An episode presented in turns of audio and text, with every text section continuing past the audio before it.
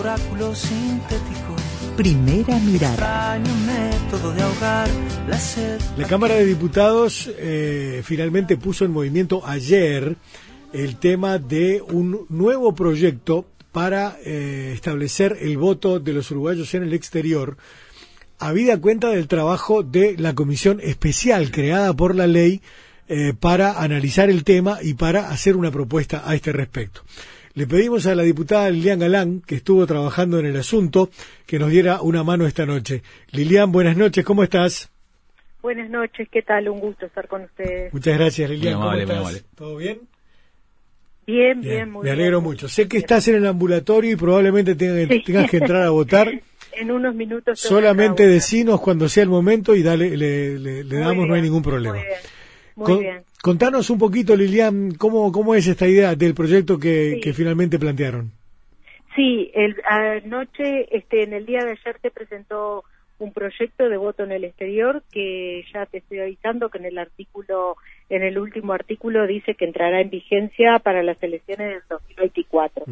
Pero nosotros igual pensamos que era que teníamos que tener un proyecto que, que tuviera estado parlamentario porque era como un compromiso que teníamos con todos los uruguayos que están en el exterior, un compromiso que tiene la bancada del Frente Amplio, ¿verdad?, con todos los uruguayos que están en el exterior, este, de que, bueno, de que estuvimos trabajando todo este tiempo y de que hay un proyecto de ley que habilita el voto en el exterior desde el exterior, porque en realidad todos sabemos que cualquier uruguayo que se pague el pasaje y venga a votar, eh, lo puede hacer, ¿verdad? No está inhabilitada la ciudadanía por vivir en el exterior, pero no puede ejercer ese derecho este, porque no se lo permite una ley, no la Constitución. Entonces, este, en el día de ayer le dimos entrada parlamentaria y bueno, y pensamos que estando en la comisión se empezará a tratar ahora o seguirá en el próximo periodo, pero por lo menos es un gran avance. La Institución Nacional de Derechos Humanos le ha dado una mayor fuerza eh, en, materia argumentativa y a nivel incluso legal para, para poder llegar a, a, consolidar una norma de este tipo? Sí, ustedes saben que en la ley 19654 que se votó el año pasado en octubre, este, se estableció no solamente la interpretación de los artículos de la Constitución, sino también se creó una comisión que estuvo trabajando y dando insumos para eh, la redacción de, un proyecto de ley y esa comisión estuvo presidida por la institución de derechos humanos porque nosotros siempre este, pensamos que el voto es un derecho humano y un derecho de los ciudadanos y por lo tanto no se puede cercenar ¿sí? Eh, por eso es que la presidió la comisión la institución de derechos humanos pero era una comisión este, con toda la representación este, de los partidos políticos, este, de la Corte Electoral, del Ministerio de Relaciones Exteriores y de las organizaciones sociales. Y queríamos sacarla del ámbito político partidario, porque siempre es muy mezquino discutirlo en el ámbito político partidario pensando de quiénes son los votos que están en el exterior, no importa de quién sean. Hoy con la globalización, con, con la cantidad de gente que va y viene porque viajar es mucho más fácil y muchos hay muchos estudiantes que se van por un año o dos a hacer posgrados y vuelven al Uruguay entonces en realidad la diáspora no sabemos de quién es pero es muy mezquino encerrarlo en, dentro de lo del de un envase político partidario, ¿verdad? Claro. Nosotros decimos que el derecho es un, un derecho humano y por lo tanto todos los ciudadanos que viven en el exterior pueden ejercer ese derecho. Además, siendo Uruguay considerado el concierto internacional como, como un país de avanzada y pionero en materia de, apertura de tantos derechos, qué curioso que en este caso específico no, no se haya eh, producido una apertura a tanta gente en otros países que vota fuera de su país, pero que, que, que, mantiene el, derecho inherente, como, como tú decías, de, derecho humano, fundamental. El, sí, claro, además es muy raro porque, bueno, nosotros primero que nada que hay un hubo un precandidato que ahora es candidato a algunos cargos de representación este que vivió toda la vida en el exterior del país y sin embargo este viene y se presenta como candidato a presidente. Quiere decir que no tenía cercenada su este su derecho humano a la ciudadanía no este, entonces es indiscutible que cómo lo puede hacer aquellos que viajan al Uruguay pueden votar, ser candidatos y lo demás y después no se lo quieren dar a todos los ciudadanos. Eso nos parece realmente muy muy mezquino. Pero por otro lado, este, Uruguay es el único país en América Latina que no tiene consagrado el derecho al voto de los ciudadanos desde el exterior, ¿no? Entonces nos parece que es momento de ponernos, de ayornarnos, porque el mundo que vivimos es un mundo este, muy cambiante, un mundo que este, un mundo que necesita que nosotros como país nos vayamos ayornando a las nuevas realidades. Además de que, eh, vuelvo a repetir, este, insistimos en que el, el, ejercicio de la ciudadanía es un derecho humano. Lilian, em, eh, obviamente el tema genera rispideces, este, vos lo decís, hay, hay, y además hay mucha mezquindad también en esto, sin duda. Ahora, eh, una cosa que te van a decir es, este tema la gente ya lo resolvió. Eh, hubo hubo pronunciamientos populares a propósito de, este tema. lo que hubo pronunciamiento popular. ¿Qué diferencia este proyecto nuevo de aquello, no? Lo que hubo pronunciamiento popular fue por el voto epistolar.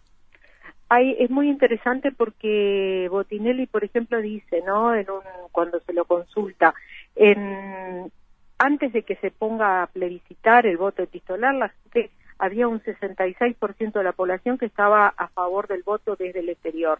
Pero cuando empieza a, se, propone el voto epistolar, que yo creo que fue un gran error este, del Frente Amplio, un gran error en ese momento, este, la gente empieza a desconfiar porque era introducir el correo, etcétera, ¿no? Y ahí podía olerse este, algo de fraude, no era muy claro, ¿no? Mm. Este, entonces, eso es totalmente distinto a lo que se está proponiendo este proyecto, que propone el voto consular, o sea que es el voto presencial de los ciudadanos en los consulados y que además el mismo proyecto dice que lo va a reglamentar la Corte Electoral. O sea que la Corte Electoral es quien tendrá que reglamentar este proyecto y quien tiene que dirigir las elecciones nacionales. Y eso es una cosa totalmente distinta, totalmente transparente y dándole todas las garantías a lo que es el proceso, el, proceso electoral que siempre ha tenido el Uruguay, ¿no? Es totalmente distinto. Tú recién lo decías, un poco, quizás respondías la pregunta, pero en entendido que los, votos no son de ningún partido y no pertenecen a nadie, mm, sino que son de la mm. ciudadanía, que es la que decide, eh, se puede interpretar que definitivamente que no ha prosperado hasta el momento porque eh, quizás desde los partidos tradicionales se, interprete que, estos votos van a emanar todos de, la izquierda desde afuera? Y no sé, puede ser que haya sido la interpretación y por eso hoy los partidos de la oposición no le están dando los votos a este proyecto de ley que necesita 66 votos, y en eso estamos de acuerdo porque este, está cambiando el padrón electoral. Este, la verdad que este, nos parece que en este momento es una lectura totalmente equivocada esta puede haber sido la lectura de hace 20 años, pero no la lectura de hoy, cuando el mundo ha cambiado, la gente viaja, va, viene, e inclusive el personal diplomático que está fuera del país no puede ejercer ciudadanía porque este su derecho a la ciudadanía porque está viviendo en ese momento fuera del país. Y el personal diplomático es muy movible y no pertenece a ningún partido exclusivamente, ¿verdad? Exacto, pues si no se achicaría el, perfil del problema diciendo, claro, todos los que están afuera, eh, los que están afuera optaron por irse porque fueron echados por puntos suspensivos. Entonces, sería como, como un mea culpa. Sería como mea culpa de decir, ah, esta gente que se fue por mi culpa, que me va a votar a mí? Claro, por supuesto. Además, la gente que está en el exterior y que se va por estudios o que se va por un tiempo, que va, viene o que trabaja este, desde el exterior para Uruguay, eh, en realidad está muy informada de lo que está pasando en Uruguay. Otra cosa que quería decir era, por ejemplo, cuando el tornado en Dolores fueron los uruguayos desde el exterior que mandaron una cantidad de ayuda y sin embargo le decimos, ah, no, si no vienen a votar acá no pueden, no pueden votar, ¿no? o sea, si no tienen plata para pagarse el pasaje, no vengan. Si no están viviendo acá en el Uruguay no pueden votar, pero resulta que los que están en el exterior y tienen dinero para pagarse su pasaje pueden venir y pueden votar. Muy poco democrático, ¿no? Viviendo en el exterior es muy poco democrático, ¿verdad? Lilian, y finalmente, para no abusar de tu movilidad esta noche, este, eh, ¿qué, qué mecánica se propone? ¿no? El tema entra en comisión, lo, lo van a comenzar, ¿lo quieren llevar al plenario en, en, este año, en lo que eh, queda de este...? Como Frente Amplio lo que queremos es conversarlo con la oposición. Si puede entrar al plenario sería maravilloso.